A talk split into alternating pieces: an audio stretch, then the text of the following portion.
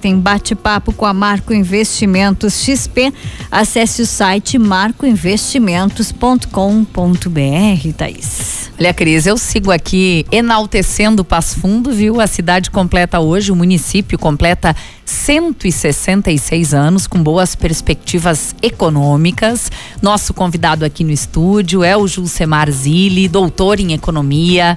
Ele é sócio e economista-chefe da Marco Investimentos XP. Vai trazer uma análise de Passo Fundo do passado, mas também Passo Fundo do futuro. Boa tarde, Julcemar. Um prazer te receber sempre por aqui. Boa tarde, Thaís. Boa tarde, Jaque. Um prazer novamente estar aqui. Falando de, um, de uma data tão importante que é a comemoração dos 166 anos dessa jovem cidade. Você nasceu aqui, Jusemar? Não, eu sou Não. Barriga Verde. Ah, eu sou catarinense. De qual cidade lá? Xaxim. Xaxim. É mais um que adotou Passo Fundo, pelo visto? Como, sim, sim. Como você está é, aqui há quanto tempo? Eu já estou há 20 anos. É, meus familiares, meus pais são aqui da região, foram para Santa Catarina.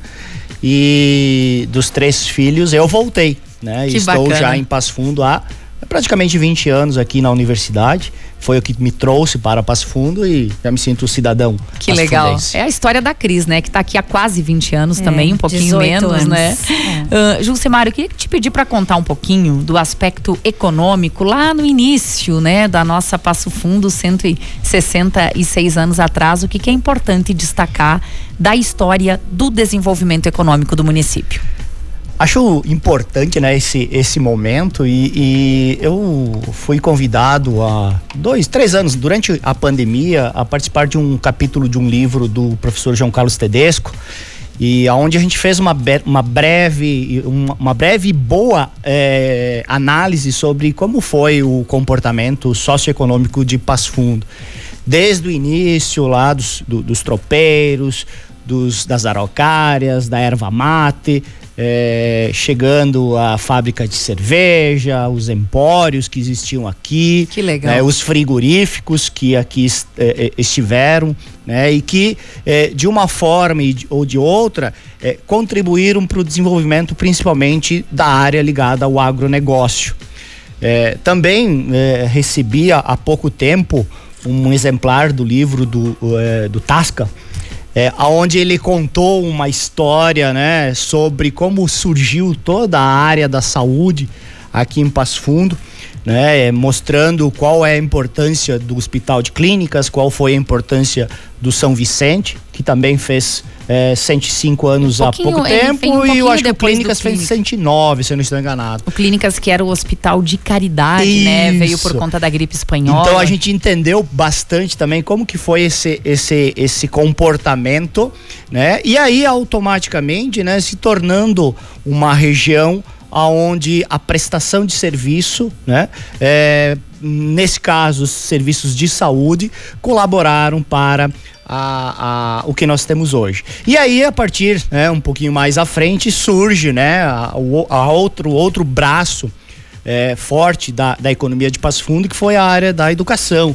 Então veio a Universidade de Passo Fundo, né? Surge a universidade, é, hoje é responsável por é, formação de muitos profissionais que atuam aqui na cidade e no entorno. É, então esses esses três momentos, né, que foi o desenvolvimento do agronegócio, o desenvolvimento da prestação de serviço ligado à área da saúde, o desenvolvimento da prestação de serviço ligado à área da educação, aqueceu a economia, o comércio local, né? Então, isso que fez com que nós chegássemos hoje, 2023, a 166 anos, com números, assim, é, extremamente interessantes quando comparados com outras cidades do estado e do, do, do, do Brasil, né? Demonstrando a pujança que a cidade tem, né? É, é, a força que os nossos colonizadores é, têm e, e, contribuíram para que hoje nós pudéssemos ser essa cidade, pudéssemos ter uma cidade é, tão, tão linda, né? Com uma perspectiva de crescimento muito grande para o futuro. Antes de você falar sobre as perspectivas econômicas, eu queria só te pedir rapidinho. É, somos uma economia hoje em Passo Fundo baseada em serviços. O que, que é bom e o que, que é ruim nesse sentido ter uma economia baseada em serviços? É, ela é baseada em serviços, mas nós temos outros é, é, setores, o agronegócio, por exemplo, que tem uma, uma força muito grande, o turismo que agora está se desenvolvendo, está se pensando né, e planejando um, um, crescimento maior. A parte ruim de você estar dependente apenas de um setor é que a partir do momento que esse setor, por algum motivo, né, começa a, a, a, a andar para trás, né? é, na gíria popular, isso significa que o efeito aparece diretamente no comércio. Então, as pessoas, é, por algum motivo, é, é a prestação de serviço é, acaba declinando, a renda diminui, as pessoas é, e como muita gente participa desse setor, as pessoas vão ter menos renda e automaticamente vão consumir, consumir menos, vão comprar menos. E, e a economia, é, de uma forma ampla, ela começa a andar devagar e às vezes até parar. E é aí que a gente é, é, percebe o que a gente chama de é, recessão ou PIB é, que não cresce, né? A atividade econômica não cresce.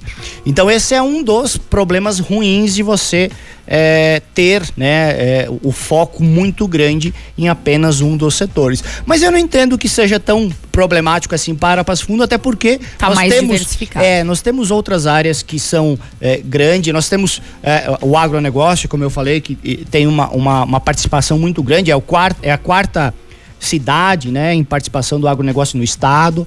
É, é, nós temos o turismo que está querendo se desenvolver agora, né? É, nós temos o comércio que, queira ou não, nós é, já podemos pensar na ideia de, de Passo Fundo ser uma região metropolitana, onde várias pessoas do entorno é, acabam vindo para Passo Fundo realizar suas compras. Né? Nós temos os shoppings que atraem pessoas também para o lazer. Né? É, é, isso tudo é que mostra que, de fato, é, nós temos uma participação grande na prestação de serviços, mas nós já estamos cada vez mais adentrando em outras áreas, até mesmo para diversificar a economia e não termos tanto problema caso um desses setores eh, não, não vá bem. Não vá bem.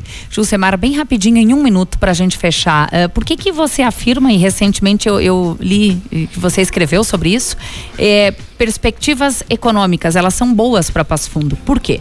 Sem dúvida, nós temos aí, é, e aí associa inclusive a, a essa última é, fala minha que de considerar, né, é, já pensar na cidade como uma região metropolitana. Nós temos o aeroporto, o aeroporto que é, é, um dos melhores é, do interior, ou se não o melhor do interior do estado. Né? Nós temos o entroncamento rodoviário, que é, é é, praticamente é, é, mais da metade de tudo que é produzido e escoado aqui no nosso estado passa por essa região, né? Nós temos linha férrea, né? Todas essas esses detalhes e, e aí sem contar, né? Toda a estrutura que nós já temos, educação, saúde, nós temos a, a área da saúde que é, abrange e traz é, cliente, é, pacientes de outros estados, inclusive da região sudeste para cá, né? Então, isso é mais um fator. Então, ao melhorarmos aeroportos, né? Ao melhorarmos as rodovias, o desenvolvimento com relação aos entroncamentos, isso tudo tende a fazer com que a atração de, de empresas seja maior e aí Passo Fundo é, na minha perspectiva, só tem a crescer nos próximos anos e, e, é isso que a gente enxerga e tomara que eu esteja aí e estejamos, né, nessa, nessa, nesse momento presente aqui na, na cidade. Que bacana, Jusemar, muito obrigada pelas informações, boa semana de trabalho e até a próxima. Valeu, grande abraço a todos, até a próxima. Até a próxima.